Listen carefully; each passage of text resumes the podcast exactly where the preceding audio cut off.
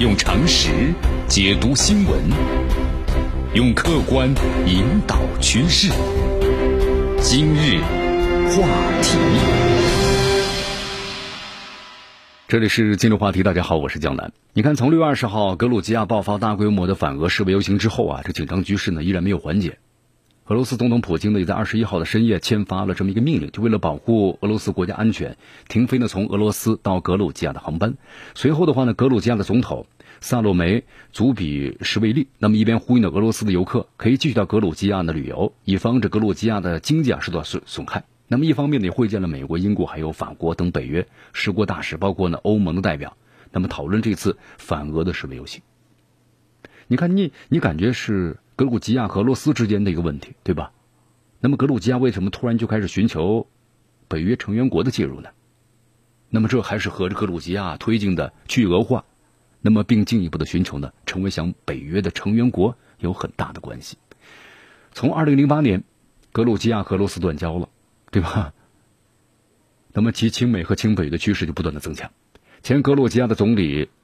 科维利什卡维利呢曾经表示过，他说希望呢格鲁吉亚在二零二一年前能够加入北约。在二零一九年三月份的时候呢，北约秘书长呢斯托尔滕贝格也承诺一定会让格鲁吉亚成为北约的成员国。但是你看，以美国为首的北约在不断的东扩，在军事上呢对俄罗斯步步紧逼。和俄罗斯接壤的格鲁吉亚，你包括跟乌克兰也是一样的吧？这地缘战略价值凸显，成为西方呢对抗和牵制俄罗斯的重要工具。那格鲁吉亚，我们话说回来了啊，一旦是成为了北约成员国，就意味着你北约在俄罗斯家门口又多了一个什么前哨站了。那这样这样的情况，你俄罗斯能行吗？就跟乌克兰的感受是不是一样的？乌克兰那种局面是一样的。俄罗斯方面迅速采取了一系列的反制措施，也是一种警告吧。你格鲁吉亚加入北约，触及到了俄罗斯的战略底线，俄罗斯肯定会不惜一切代价来反对格鲁吉亚加入北约的。呃，但是现在啊，格鲁吉亚对北约而言呢是一块烫手的山芋，所以说北约只是在口头上有承诺，但至今呢没有指明你格鲁吉亚加入北约的具体日期。那么开的就是一张呢我们所说的空头支票。这北约成员国内清楚，一旦是北约过分的深入高加索和中亚，就是我们说的这个欧亚大陆的巴尔干动荡地带，那面对的安全威胁呢和风险肯定是大大增加了。不管是北约还是俄罗斯，都拥有呢数量庞大的核武器。这北约不得不衡量呢，希腊格鲁吉亚之后，俄罗斯肯定要爆发正面冲突的可能性了。啊，虽然俄罗斯和北约呢，我们说了有有关于这个地缘政治的价值，可能曲线上有一个差异，但是双方能源合作还是能够取得突破的。你看，从这个二零一八年以来啊，俄罗斯和北约国家呢，在能源释放领域这关系在逐渐的改善。比如说，北溪二号的开工表明，很多西欧国家呢，包括北约国家，已经不愿意承认俄罗斯和北约呢有地缘博弈。对吧？就是有不安全的风险呢，或自身利益受损，因为整个都是经济不景气啊。这是一个大的背景之下，你发达的西欧国家越来越反感的卷入到了北欧和俄罗斯的对峙当中。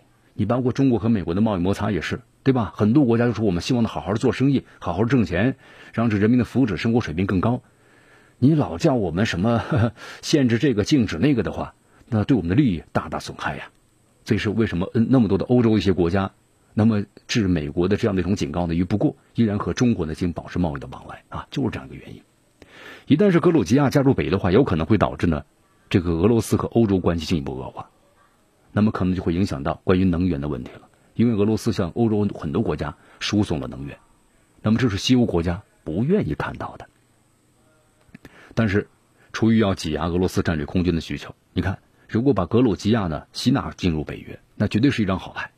但是从经济和能源合作层面考虑，格鲁吉亚呢不一定值得就北约成员国呀牺牲呢经济利益。所以说这个北约的态度呢一直是模棱两可。格鲁吉亚加入北约或许只是一厢情愿，那么即便是格鲁吉亚呢最终加入北约，也可能只会沦为是北约和俄罗斯博弈的前沿阵地。俄罗斯无疑肯定会加大呢对其制裁，这个靠山北约在关键时刻也未必愿意出头啊帮助这个格鲁吉亚。在二零零八年的时候格鲁吉亚呢原本有希望获得北约成员国行动计划的资格。但是你看看十年的时间过去了啊这北约甚至呢至今不开列明确的入盟谈判的时间表。在北约这种的模棱两可的态度之下你看格鲁吉亚其实包括呢还还有这个前车之鉴的乌克兰啊清西方之路其实呢并不好走。用常识解读新闻用客观引导趋势。今日话题。